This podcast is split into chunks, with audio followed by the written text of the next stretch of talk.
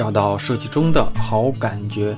大家好，我是大宝，欢迎来到大宝对话设计师。大家好，欢迎来到本周的大宝对话设计师。今天对话的嘉宾呢，是一位人气插画师。在过往的一段时间里啊，我总能够时不时的收到大家的这些推荐跟邀约，希望我能和这位有着鲜明插画风格的人气插画师做一场对话，让他来节目中聊聊他和他这些年的职业故事。如果呢，你混迹站酷，而且喜欢关注潮流插画以及动漫的形象设计，大概率啊，你早就关注过他和他的作品。他喜欢常用一个略带可爱的名字，叫“狂奔的包子”，哈哈。所以啊，是不是有一种哇，包子老师终于来我们节目做客了的感觉？那这一次啊，我们畅聊了一个多小时，为了让大家的收听感受好一些，我将这一次的节目分成上下两期，我把这一次节目的上半场分享给你。废话不多说，咱们开始今天的节目吧。那咱们就先请嘉宾给大家打个招呼吧。大家好，我是狂奔的包子，我的真名呢叫刘若森。嗯，呃，我是一名插画师，我主要擅长的就是潮流插画和卡通形象的设计。那基本来说，我干这行应该有十年左右了。我是八六年生人，在二十六岁的时候，应该是正式踏入这个潮流时尚插画和这个卡通形象设计的这个领域。现在呢，依然是在一线去做这个形象设计，也是亲力亲为的去做一些插画设计。所以说，如果大家有什么感兴趣的问题呢，今天呢，我应该会能给大家一些比较靠谱的建议。哎呀，真好！我觉得这个开场啊特别严谨，因为我我以为，对我以为你的开场会说我是一个 IP 那个插画的形象设计 IP 设计师嘛。所以这基于这个 IP，其实很多同学，我认为啊，对 IP 这两个单词啊或者字母，其实是会有一些理解意义上的偏差。我觉得一会儿呢，可以就这个话题咱们开始聊一聊啊。所以你刚开始介绍的时候吧，其实也比较详细了。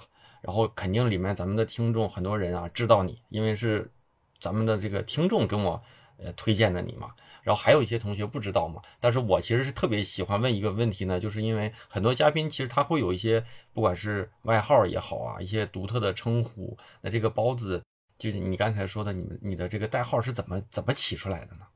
其实当初我在天津，我没想过太多去起这个网名。当时站酷的这个网站，它很多功能并不齐全，它更类似于一个论坛形式的一个网站。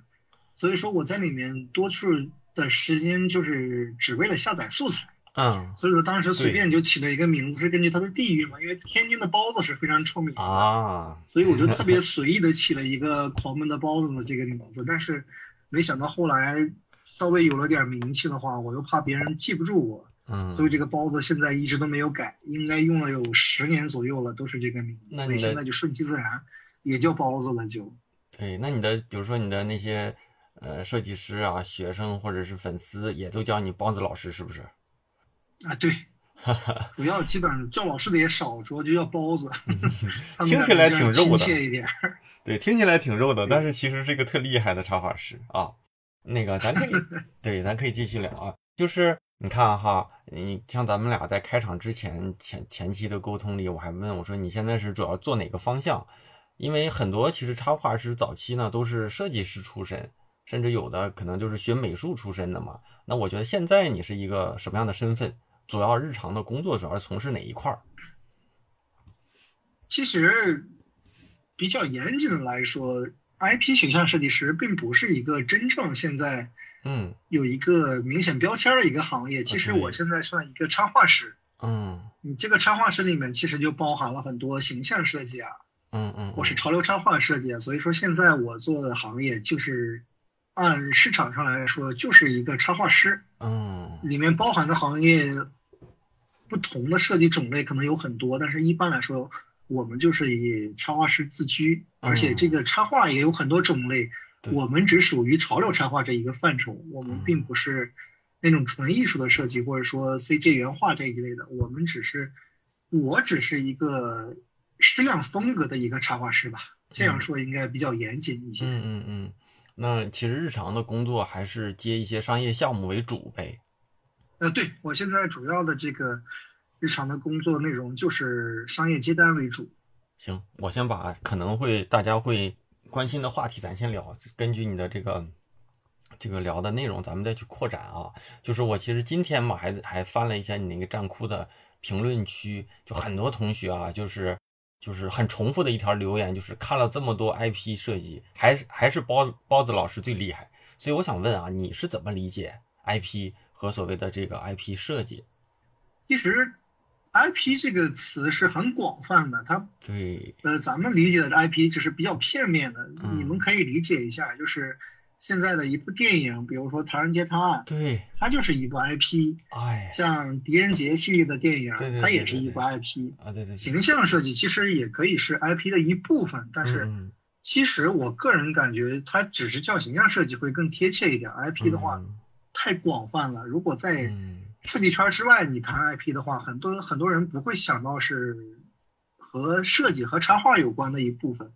嗯，所以说我个人理解的话，它只是 IP 的一部分。嗯嗯嗯。嗯，大家在以后可以去更专业的去介绍这个话，就可以说自己是卡通形象设计师。这样的话会让人感觉到目标更准确，也让人能更快的了解到。你单单独说 IP 的话，除了设计圈之外的，别人很难理解这个 IP 是什么意思。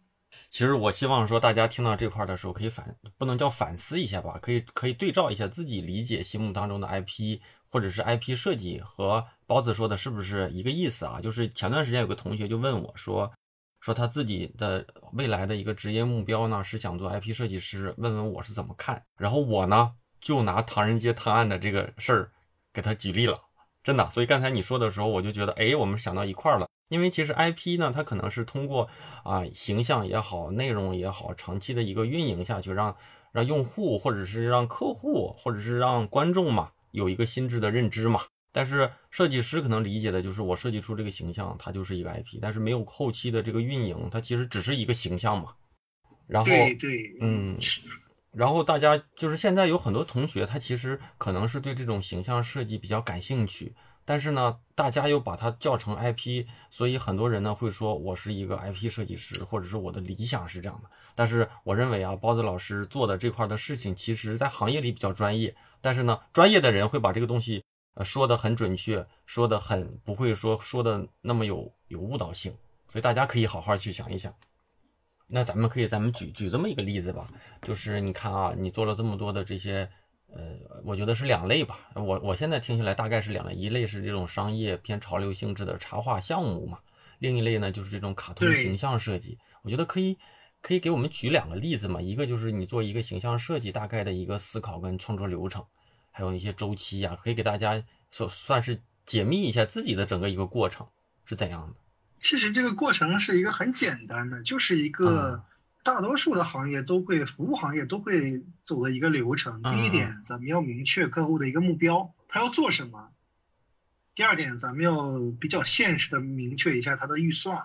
嗯，就是这个内容，第一点是不是它的方向是咱们可以搞定的？很多新手就会感觉，呃，有第一单了。其实客户比较客观的说啊，比较客观的说，嗯，他有的是商业经验，而且他有的是资金。嗯，它可以给予你比较好的酬劳的前提下呢，很多设计师都会比较盲目的去接这个单，嗯，会忽略一些自己的短板和风格，当时就会比较冲动的去，因为收入比较多会接这个单。但是我个人建议，首先来说必须要明确的是自己擅不擅长这个风格，因为现在卡通形象的设计其实有很多不同的表现形式。嗯，我指的这个表现形式呢，就是平面立体。嗯，还有一些就是比较夸张的，比如说国潮风啊，或者说欧美风啊。其实，其实我个人更擅长的是潮流风格，但是我比较有局限性的是，我是更偏平面。嗯，所以说有的三 D 的那种质感超强的那种机械感的，对于我来说也不是很擅长。嗯嗯嗯。所以我会在刻意的去沟通，去了解这个形象是不是我能擅长的风格之后。呃，他的预算是不是在我们能合作的一个范围内？嗯嗯，因为这个是很重要的。因为现在的一个情况呢是，在家 SOHO 或者说私下接单的设计师越来越多，所以说，并不是每一个商家都会为设计去买单，他会考虑性价比，他会考虑很多比较现实的元素，所以说在预算和前期沟通都比较顺利的情况下，这个是能进行一个好合作的一个前提。在剩下呢，就是说要有一个更严谨的一个过程呢，就是说咱们必须要去签合同，在沟通好预算、沟通好设计需求之后，如果可以做的话，第一时间要去沟通怎么样去签合同，这个合同里就可以规范交付稿的时间。嗯一般来说，这个时间我可以分为三个阶段。第一个阶段就是预付款到账后的一个初稿时间。这个时间其实根据每个人不同情况，我个人不建议你们参考我的这个时间，因为我是全职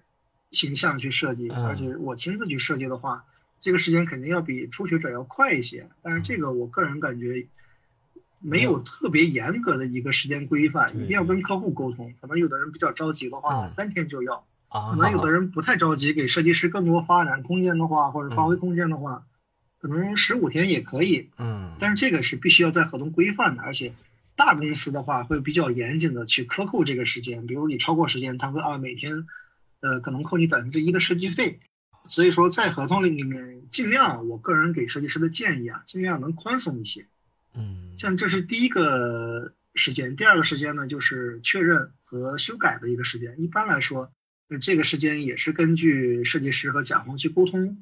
第三个就是进行结尾设计，就是包括比如说形象设计这一部分，嗯。包括三视图啊、标准配色啊、设计说明这一些，嗯。这三个阶段都是我个人建议应该在一个月左右的时间。但是我的建议只是建议大家千万不要严格去参考这个。对。对，因人而异，因为有的设计师是大多数啊，我我预计的话，按我嗯。的这个现在的了解情况，应该是百分之七十左右都是在职设计师去做兼职，对对所以这种情况，我个人建议你就是二十个工作日就可以去把它很好的去安排。如果嗯是完全独立的设计师想去接这个单的话，时间可以更压缩一点，因为工作日的话加上节假日的话，三十天之内一般是客户能承受的时间，这个是我个人感觉的一个时间规划。嗯而且像我说的，必须要签合同。现在的商家其实要比几年前非要更有素质，而且相对来说大环境也越来越好，没有人去骗稿，也没有人去嗯。呃以以合作的形式去把你的稿子去商用。但是我个人建议啊，还是嗯。先君子后小嗯。先小人后君子，对，先小人后君子，所以说，呃，所以说，第一，先签合同，预付款必须要到账，比例的话，百分之五十的预付款，或是百分之三十的预付，或者是百分之二十的预付款，不管怎么样，这个预付款是必须要有的，因为现在行业都是这样，嗯。所以说这个合同是进行一个双方的约束，不不只是甲方去压制乙方的一个手段或者是方法，所以我个人建议新手呢，先去签合同，之后有预付款到账。这个所以说，为什么要沟通呢？沟通就是在双方完全信任的情况下去进行一个合作，嗯它已经不是一个服务方和一个甲方的一个关系了。现在的这种，其实为什么我说现在的大环境很好，就是越来越多人知道设计可以给商业进行一个特别好的推动，所以说他们会更尊重设计。为什么呢？因为设计可以给我带来更多的价值。嗯所以说，设计师一定要有信心，在对自己作品有信心的同时呢，一定要保护好自己的权益。这就是以上我对这块的一个分析吧。说的真好，因为很多同学啊，很多同学都会说自己未来的理想呢，就是独立做独立设计师啊，什么什么的。但是呢，其实缺乏一个，就是说最起码我不是这样的一个独立设计的状态嘛，所以缺乏这种纯粹的这种独立设计师或者独立插画师给大家的建议。我觉得这个建议呢也说的比较细啊，大家也可以都自己呢去去参考一下自己现在的一个状态。哎，那我再问一个啊，就是你看你做了这么多的商业项目啊，商业合作有大公司的，可能有小小公司的，可能有就是这种呃费用收入那个项目项目预算比较高的，也有可能少一点的。这么大大小小的项目里啊，有没有遇到过那种客户，呃，跟你的合作当中，呃，比较有趣的，或者比较奇葩的，或者比较感动的这种这种合作的故事呢？给大家分享一个。其实每个人在生活中都能经历这些，嗯就是不同人给带来的感动啊。其实这个 我感觉啊，嗯呃，换一个角度说，其实这些都是咱们自身的感觉去领悟到的。对，就咱们自以为这个事儿会很感动，所以会咱们会记住这个事儿。其实对于一个设计师来说，更感性一些。我个人建议这些新手设计师啊，或者是想入这行的设计师啊，因为大家能听到这个节目，应该都是都是在一个比较专业性的平台，或是正在从事设计行业。嗯，我个人建议你的心态一定要调正。嗯，就是每一个客户其实都是比较主观的。嗯，他们都会从他们的角度出发去影响设计师的设计。嗯，这个是肯定会出现的。如果从这个角度讲呢，普通设计师会感觉每一个商甲方都是，这个应该用消音了，对吧？都是一个不好的形容词。每一个甲方都是都是一个罪恶的一个一个化身。其实我的一个心态啊，就是在我这儿，其实每一个客户都会让我感动。这是最简单的一点，就是他们能相信我，就是对我来说一个肯定。每天都有不同的人来找到你的话，就是每天都会让我有一个很好的心情。嗯，就是他们在刻意。在比较客观的一个层面告诉我，哦，你的设计还不错。其实从这个层面来说，就没有冤家，都是我的恩人，对吧？嗯，都是客户爸爸。所以从这个角度来说，设计师来说，首先来说是，对于我来说，我的心态肯定是感恩的心态。嗯。另外来说，奇葩，其实每一个甲方要求都很奇葩，因为他是他只想付钱解决问题。嗯。他不会亲力亲为的去亲身的去。呃，换位思考你任何的想法。他付了钱就要你遵守时间，因为他也是甲，他也是甲方的同时，他也是乙方。对对。他一定也会在受制于其他人。如果说他要去，呃，在伺候别人的同时，他要伺候他的甲方，或者他要还要同时伺候他的乙方。嗯。对，没有人像圣人一样可以去永远的理解别人。嗯。所以说，没有奇葩客户。只有咱们沟通不好的客户，通过这一点来说，咱们就是可以换个角度来说，就没有什么奇葩的人，对吧？因为接这行其实就是一个服务行业，服务行业就要遇遇到肯肯定很多三教九流的人。嗯，你不可能抱着一个戾气太重的心，或是一个特别谄虔诚的一个谄媚的心，就是保持平常的心态去沟通，你就会发现，其实这个状态来说并没有那么多，你的客户都会变得很友善。嗯他让你改稿，其实他只是想让他的钱花的值。其实你的改稿也会让你的钱感觉拿的更心安理得。这样的话，其实我感觉会对初学者会更好。就是我经常会听到一种声音，就是经常在我的学生群里面，或是在一些设计群里面会吐槽甲方的客户，呃，脑子有问题啊，或者说甲方的客户状态不好啊，或者说不尊重设计师。其实这个换一个角度想，真正专业的设计师，他的能力是。有不同的领域去结合起来的一个综合能力，比如说沟通能力，在设计师来说是非常强的一个，或者是非常重要的一个点。他除了设计能力，首先来说，你是通过我的设计能力去认识认识我，但是如果你跟我沟通的很好的话，就不会出现傻逼客户，对吧？这是最简单的一个点，你会引导他来告诉。设计师到底需要什么东西？你会通过稿子来让他明白你需要什么样的作品。这样的话，设计师也会很好的完成。如果是像像刚才你提到的问题，经常会有一些初学者，尤其是这种刚入行的人，才会不停的去吐槽客户。嗯，对，因为他达不到客户的需求，或者说他跟客户沟通不好，所以稿子会出问题，经常合作会不愉快。但是你想，如果我做了十年，可能。我如果赚的钱不是很多的话，我可能现在就不会干这行。为什么？因为处处都不顺，没有人会在每天心情很压抑的情况下做一个事，坚持很长时间。所以这个从比较客观的一个呃因素上分享，就是我遇到的客户其实都是很善良，因为我的心态很好。再就是你遇到的客户，可能从周边的一些平台或者是找到你，是因为他本身就对你有一个印象，对你的那个作品本身就认可嘛。也不是通过比稿、通过便宜来找到你的嘛？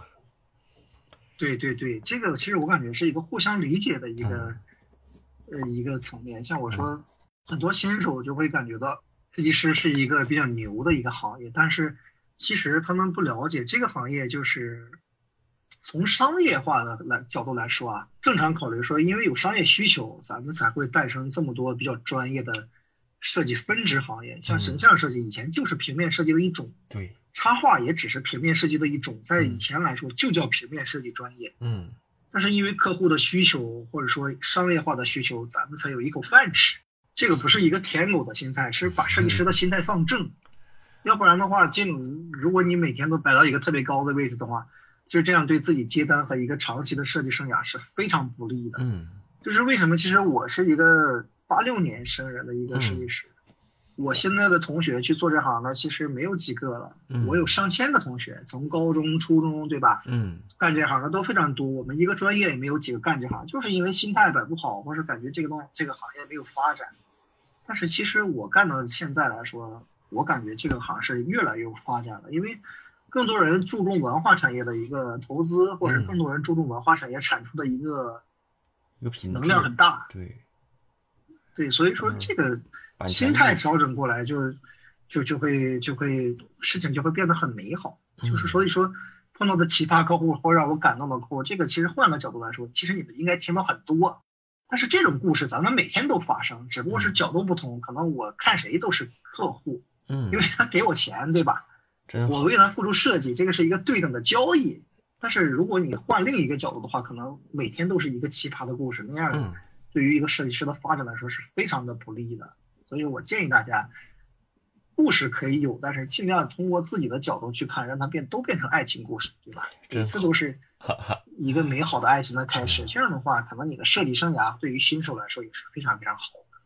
嗯，我觉得包子是我认识这么多设计师朋友里面啊，给我的感觉啊，是那种，呃就是这种小太阳的感觉啊，就是你从你的这种回答啊，跟我的交流里面，我觉得积极的能量多一些，就是美好的东西多一些。但是其实设计啊，说说实话，我不知道你现在的工作状态，但其实只要做设计，很少有工作压力强度很小的。每天都在挑战自己的专业嘛，每在每天都在挑战自己，挑战客户，客客户可能给了你一个标准，你达到他的标准呢，也有可能是你自己还不满足，你可能还会推翻他的标准去做更好的标准嘛，或者是你认为做的特别好的标准，但是他又会有他的想法去要去挑战你现在的这种状态。其实每天设计师都在接受无数的挑战，所以很多人他不是像你像你有这么积极的这么一种能量去影响或者看待这个看待你现在的工作。所以我觉得这种这种这种方式看待事物、看待自己的职业，啊、对于自己的职业发展真真是挺好的。嗯，其实设计是一个比较感性的一个行业，就是嗯他创作和他的一个灵感来源都是源自一个设计师的一个自身的一个想法的一个产出。嗯所以说，如果是抱着那种戾气太重的心态，你会发现，呃，这个话可能有些人会不愿意听啊。嗯但是你想，做得好的设计师一般都是在踏踏实实的去做设计，嗯因为他没有太多时间去抱怨。因为为什么？所以说，一个广告公司里为什么要有业务？为什么要有专门的策划？就是因为设计师他需要全身心的投入到这个行业里面。嗯所以说，如果是自己搜狐的话，你如果没有一个好的一个情绪管理的话，这个这个行业是做不好的。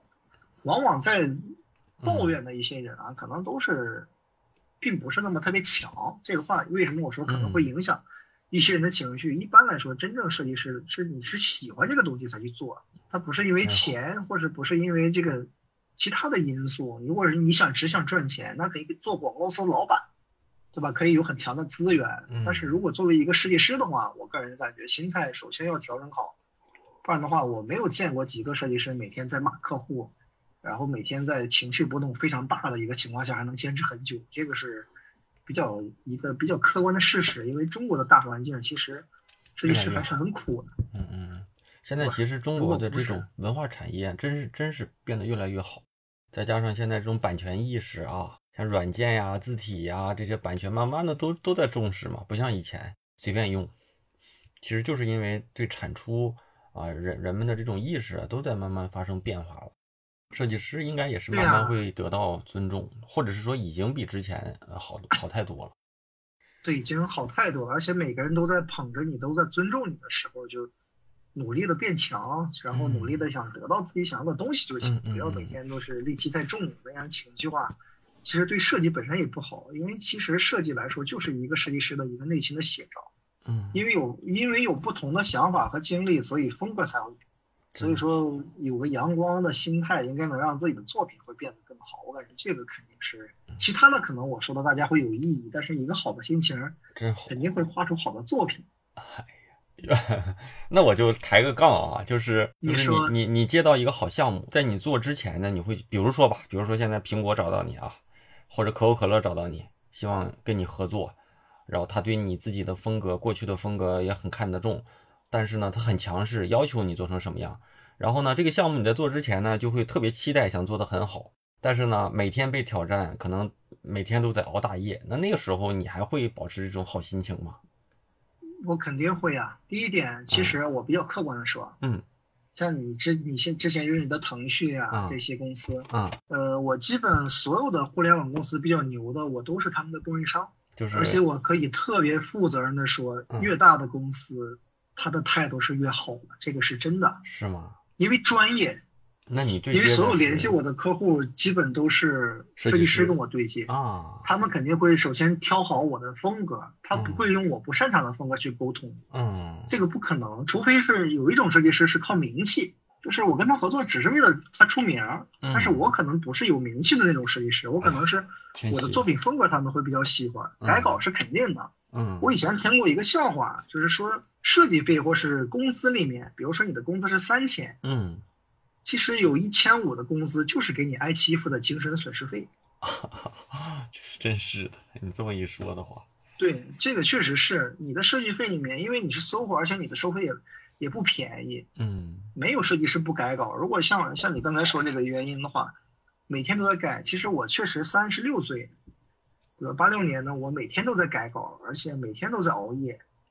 他这个如果是把这个当做一个客观因素去影响自己情绪的话，其实你想一下，我熬夜也是做，我不熬夜也是做，对吧？我心态不好也是做，我心态好还是做。嗯大公司其实反而更顺利，但是小公司像你说这个意思啊，嗯咱们去去正确的阐述一下。我不是说是舔狗啊，或者说有钱就是爹，不是这个意思。我只是说，因为我经历太多了，我每天都在改稿，因为我是亲自去做设计师，我不是一个老板。虽然是有广告公司或者有设计公司，但是对于我来说，我每次都是亲自去设计形象。这个对于我来说，可能他给我一万块钱，我也会陪他去熬夜；他给我一百万，或者说他我也是去熬夜。嗯如果这个心态不不不摆正的话，我曾经有一段时间就感觉三万我看不上，你找我是是你眼光好，但是到后来我发现，我的作品如果不保证一个水平的话，这个作品有起伏，它会直接影响到我的收入和我的前途，因为它不是工作啊，它不是我上班朝九晚五打卡，对吧？老板会承担我的一些风险，现在我自己 SOHO 的风险完全由我自己承担。如果这种情绪化波动太大的话，我的作品说白了，我没有业务。对，很多设计师是没有心态真好，资源的，对吧？很多设计师没有资源。我如果我的作品波动太大的话，说白了，下个月可能就没有收入。对，现在是稳定点，但我曾经在刚做的时候，我画的不好就没人找我，因为那么多竞争者。推荐设计师的话，占库现在有上千个，形象设计师现在一抓一把，我的学生也都在接单。如果我的作品不好，你感觉我靠一个名字说我叫包子，你给我单，嗯你感觉这个人只看名字他会给我上万的设计费？肯定不会，嗯因为我说过了，设计师这么多，他肯定会货比三家，嗯他有竞价。因为并不是每一个公司都会说我就看名气，对吧？因为现在每个公司去找外包的话，都是有一个专职的设计人员去对接的，嗯他有自己的眼光，他怕搞砸了，他要搞砸的话，老板会直接找他。所以这种比较好的一个良性循环，会促使我保证好的心态。嗯为什么这样一直我在强调这个心态？因为你做也是他，你不做也是他，已经收了钱，你不可能做到一半儿，都做到百分之八十了，客户骂了你一句，你就把所有的设计费退还给他。这样的话，我以前干过，但是这个副作用太大了，嗯会导致我好几天都心里不平衡。但到最后反而说，这个单只有我能买，谁会？比如说我的家人，他们只能理解我，但是他们什么都做不了，我也不能找我的设计师朋友，我说我这个单我做不了，你免费帮我做一下。只要和钱扯上关系了，就是不能跟咱们钱想赚钱对，对，想直着腰赚钱可以，但是说，你完全想强势的压住甲方，原研哉都做不到，像小米的 logo 它也改，嗯，对吧？虽然最后改的样子很多人有不同的理解，但是说他不可能说我这个稿就扔给你，然后就就我就想很骄傲的把这个赚，因为我有名儿，因为他有合同在，我要不我要是不定稿不拍板的话，你这个钱你是拿不到手，对吧？我真觉得这是比较客观的理由。我真觉得，如果什么时候我这个遇到心情状态不好的时候，可以多跟你聊一聊啊，感觉暖暖很简单的的。一个，不是很简单的一个解决方式。嗯，看看余额，看看自己的孩子，真对吧？看看自。己的家里有什么啊需要，看看自己的烟盒里还有没有烟，嗯哎，瞬间就好了。所以大家哈，咱们听节目的都是年轻的小同学，很多人啊，其实感受到的这种职设计职业吧，大多都是对未来的焦虑跟不确定和恐惧啊，和转型啊，是不要不要换，要不要换城市啊，什么什么的。但是其实很少人聚焦在自己的工作本身。我倒是觉得你其实一直都在说工作本身，哎，我觉得这次大家倒是可以听到这一期的时候，给自己一个一个暖融融的一个强心剂，好好干，什么东西都不如有一个好心态。我听下来倒是挺暖的，咱可以继续聊啊，包子同学真好哈、哈，我感觉嗯在我对话了这么多嘉宾朋友，还有身边的不管是远的近的啊，你跟我的聊天的感觉还真是跟过去的朋友们都不太一样，就是这种这种所谓的这种积极的暖暖的感觉吧，好像是骨子里的，还不是说为了说而说的。所以我觉得这一期节目，希望大家都能听到之后，能够在节目无论你收听的哪个平台里啊，给一些回应。然后呢，然后我觉得也也不枉啊，说了这么多，现在。节目听完了，我是大宝啊。把节目分成上下两期，还是希望大家每次收听的压力能够小一些。上半场听完啊，我不知道大家的感受怎么样。我个人的感觉啊，是包子特别的实在，不端着啊，感觉把他最真实的那一面直接的暴露给我们，暴露给咱们的这些听众小伙伴们，而且呢，有股子这种正能量啊，给大家传递出的都是对这个职业积极美好的一面。当然啊，光听上半场肯定不够啊，咱们下周更精彩。而且我一般喜欢把有趣的内容放到下半场来聊啊。好，那咱们继续邀请大家加入我的这个微信听众群啊，进群不麻烦，加入方式呢就是在我的公众号里面回复“群”，加群就能够收到相应的这个入群方式。当然啊，还是老样子，还有一个很重要的暗号就是我的知识星球。就像我之前提到过的啊，最好的投资就是能让自己竞争力更大一些啊。我做星球两年多了，给大家在星球里面做了很多专业的、深度的这种专业答疑。只要大家关心的提问呢，我都会经过思考过后再给大家做出回复。专业类的问题和答疑啊，基本上现在都在星球里给大家做出回答。因为这个产品能够比较好的承载、沉淀过往的内容，所以啊，无论你是现在加入，还是星球开设的第一天加入。这一千多条专业的答疑跟回复啊，都能够在里面较好的被保存下来。除此呢，我还会，除此呢，我还会在这里面分享一些我日常遇到的一些好观点、读过的书、看到的好的内容，都会在这里面给大家做出分享啊。推荐给初入职场的年轻设计师，还有就是你在某个阶段遇到了某些困惑，并且觉得我能给你一些帮助的设计师朋友们。当然了，主要还是希望大宝对话设计师的这些忠实铁粉们能够加入。当然了，作为一个上传股票的方式，算是给我最大的支持啊。那加入方式呢？啊，就是万年不变的，在我的公众号大宝频道里回复“归队”，归来的归。队伍的队就能收到一个弹出的消息，大家在知识星球里是搜不到的，只能通过我的公众号里面输入“归队”才能找到入口啊，扫码呢就能够加入。还是那句话，虽然是付费社群，但现在一定是进群最好的时间。每一次我都会重复，种一棵树最好的时间呢是十年前，第二好的时间就是现在。